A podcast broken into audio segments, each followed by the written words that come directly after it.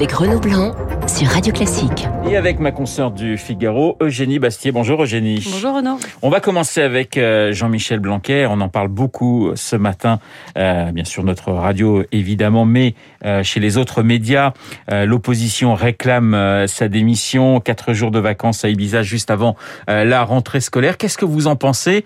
Est-ce que pour vous c'est une maladresse? Est-ce que c'est une vraie polémique? Est-ce que c'est un manque de discernement? Est-ce que c'est une erreur? Est-ce que c'est une faute? Comment vous vous positionnez par rapport à l'affaire Blanquer, si je puis dire? Déjà, j'observe que cette affaire vient de Mediapart. Euh, Mediapart, ça appartient à une gauche qui haït Blanquer pour un tas de raisons. Euh, une extrême gauche idéologique qui pense que Blanquer euh, est, un, est un républicain laïcard euh, et euh, qui euh, vomit continuellement euh, le, ce que fait le ministre de l'Éducation nationale. Pour moi, euh, c'est une fausse polémique dans le sens où euh, ce qui posait problème, c'est le contenu de ce protocole, peu importe euh, qu'il ait été dicté depuis euh, la Ibiza Creuse ou Limoges Ibiza. Oui. Euh, le problème, c'est euh, c'est un protocole absurde euh, qui euh, qui n'a pas été décidé en concertation avec les syndicats enseignants et les professeurs. En tout cas, euh, c'est ce dont ce, ce dont ils se plaignent. Donc c'est plus le fond euh, qui me dérange, euh, ce, protocole absolument insensé euh, qui devrait d'ailleurs être absolument levé que de là où il a été édicté d'ailleurs de la part d'un gouvernement qui promeut sans cesse le télétravail. Finalement, Blanquer a donné l'exemple en, en télétravaillant depuis Ibiza. Alors on va écouter Gabriel Attal qui était sur CNews et qui défend le ministre de l'Éducation nationale. On l'écoute. Moi, j'ai pas à savoir euh, où euh, mes collègues partent en vacances. Euh, et donc, ce que je vous dis, c'est qu'il y a une règle qui est fixée, qui est très claire, c'est qu'il faut être facilement rapatriable entre guillemets à Paris si besoin et qu'il faut être joignable en permanence et mobilisé à sa tâche. J'ai pas de raison de penser que ça n'était pas le cas encore une fois parce que il y a eu un certain nombre de réunions qui se sont tenues et des échanges qui ont eu lieu. Voilà Gabriel Attal, le porte-parole du gouvernement. Alexis Corbière de la France Insoumise avait un discours très différent. On l'écoute, il était chez nos confrères de Sud Radio.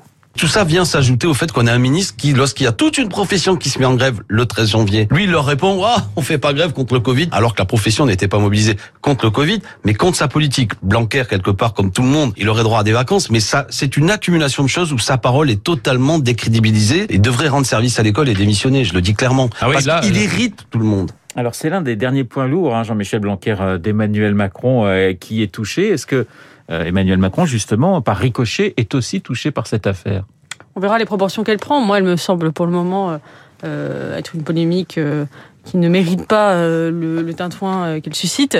Après, sur le problème de la gestion, sur le fond, c'est-à-dire la gestion euh, de l'épidémie par Jean-Michel Blanquer à l'école, on peut en discuter. Moi, je pense que c'est tout à l'honneur de la France d'avoir maintenu les écoles ouvertes pendant la crise du Covid, ce qui n'a pas été le cas de beaucoup de pays.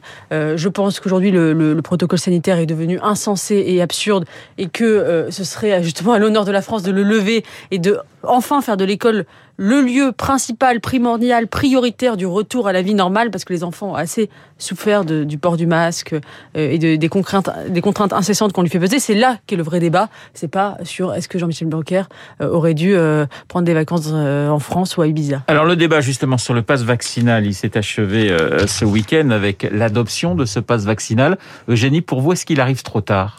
Il arrive totalement à contre-temps, ce, ce passe vaccinal. Il, il- il est, c'est un objet, un instrument obsolète, alors même que l'épidémie euh, est en reflux. En tout cas, euh, les admissions en soins critiques, elles, sont en reflux, ce qui est quand même l'argument principal pour mettre en place un passe vaccinal, qui est le désengorgement euh, des hôpitaux. Donc on se demande à quoi va servir ce passe vaccinal. Est-ce qu'il va servir à stopper les contaminations? On voit bien que c'est un échec de ce point de vue-là.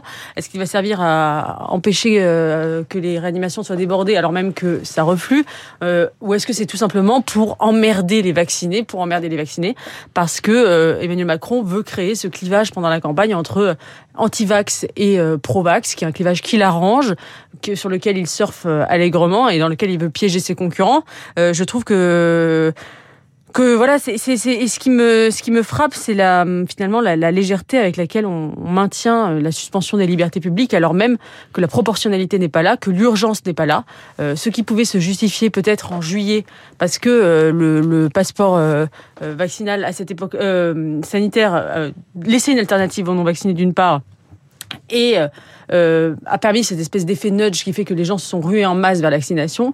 Aujourd'hui, ne se justifie plus. Le gouvernement devrait soit en finir avec le pass sanitaire, soit mettre en œuvre l'obligation vaccinale pour les personnes fragiles et plus âgées avec euh, courage, euh, comme le font euh, d'autres pays comme l'Italie. Mais je trouve que là, on est, on est vraiment dans l'idée de réduire une minorité, comme l'a dit Emmanuel Macron, qui a réduit la, minorité des antivax. Je ne sais pas si ça serait efficace. Et en plus, en démocratie, on ne réduit pas les minorités. Euh, penser que 100% des gens pour, peuvent être vaccinés dans une démocratie, c'est une illusion. Il y aura toujours une part de réfractaires. Euh, la question, c'est est-ce qu'on vit avec ça?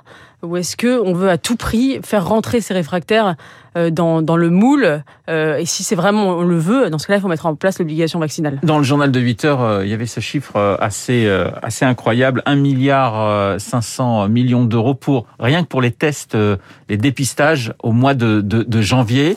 on voit des économistes de la santé dire il faut qu'on change la stratégie, des médecins qui disent qu'il faut qu'on change de stratégie parce qu'Omicron c'est pas Delta. Vous êtes, euh, vous êtes d'accord? Entièrement d'accord et je pense que la, la stratégie euh, tester, tracer, isoler qui nous coûte une fortune euh, au denier public. Alors je sais bien qu'on est dans le quoi qu'il en coûte et qu'aujourd'hui on ne compte plus, euh, mais euh, cette stratégie-là est complètement obsolète à l'heure d'Omicron, qui est moins létal, moins dangereux et hyper contagieux. Il faudrait faire comme l'Espagne, le gouvernement espagnol espère vouloir le, le, le faire, c'est-à-dire traiter la, pandémie de, de Covid-19 comme une, une grippe endémique désormais, et la traiter comme telle et cesser de mettre en œuvre des, mesures et des procédures exceptionnelles qui coûtent une fortune et qui hypothèquent notre avenir. En tant que nation en grignotant notre dette pour, pour quelque chose qui est complètement inutile, qui n'est pas un investissement utile d'avenir, mais un pur gaspillage. Alors on va passer à, si vous êtes d'accord, à, Marine Le Pen. Il y a cette étude assez intéressante qui est, sortie, qui a été publiée dans, Le Monde. Euh, son image aujourd'hui est, plus lisse, ça apparaît plus chaleureuse, plus sympa pour un certain nombre de Français, mais euh, pas plus crédible finalement. Est-ce que c'est l'effet Zemmour, c'est-à-dire que elle a trouvé encore plus à l'extrême qu'elle et que du coup elle est rentrée dans le rang, ou c'est autre chose pour vous, Eugénie? Alors, elle n'est pas, euh, elle n'est pas revenue en effet à son à son niveau euh, d'avant débat euh, de l'entre-deux tours de la présidentielle de 2017 en termes de crédibilité, de capacité à gouverner, à décider, d'honnêteté, etc. Elle est, elle est, elle a, on voit vraiment une, une chute de, de, sa, de ces, de ces items-là qui ne se sont jamais remis de, de ce débat. C'est d'ailleurs sur, ce, sur cet échec du débat, cette faille de la compétence dans laquelle avait voulu se glisser Éric Zemmour. Le discours d'Éric Zemmour quand il est rentré en campagne, c'est de dire Marine Le Pen est nulle. Euh, moi, je vais reprendre en gros euh, les idées du Rassemblement national, l'immigration, l'islam, etc. Mais je vais le faire avec de la compétence, de tout ce qu'elle n'avait pas, de l'intelligence, de la capacité à maîtriser le débat, à clouer le bec à l'adversaire, etc. Ce qu'elle n'avait pas. Et euh, on voit bien qu'il a, lui aussi, il n'a pas réussi sur ce plan-là, puisque euh, puisque 62% des Français pensent qu'il est un danger pour la démocratie, pour 50% pour Marine Le Pen, et dans et dans tous les items, il est perçu comme plus plus plus moins moins, enfin, il n'a pas réussi, c'est cette espèce de, de, de, de, pari de la compétence face à Marine Le Pen. Elle s'est banalisée sans s'être crédibilisée. Lui s'est diabolisé sans s'être crédibilisé. Et c'est bien l'impasse dans laquelle se trouve aujourd'hui euh, la droite de la droite. Et ce qui est intéressant, c'est qu'en septembre, euh, on entendait des gens dire Moi, je ne voterai jamais pour Marine Le Pen, mais je peux voter pour Éric Zemmour. Et on a le sentiment qu'il y a un, un renversement aujourd'hui, en quelque sorte.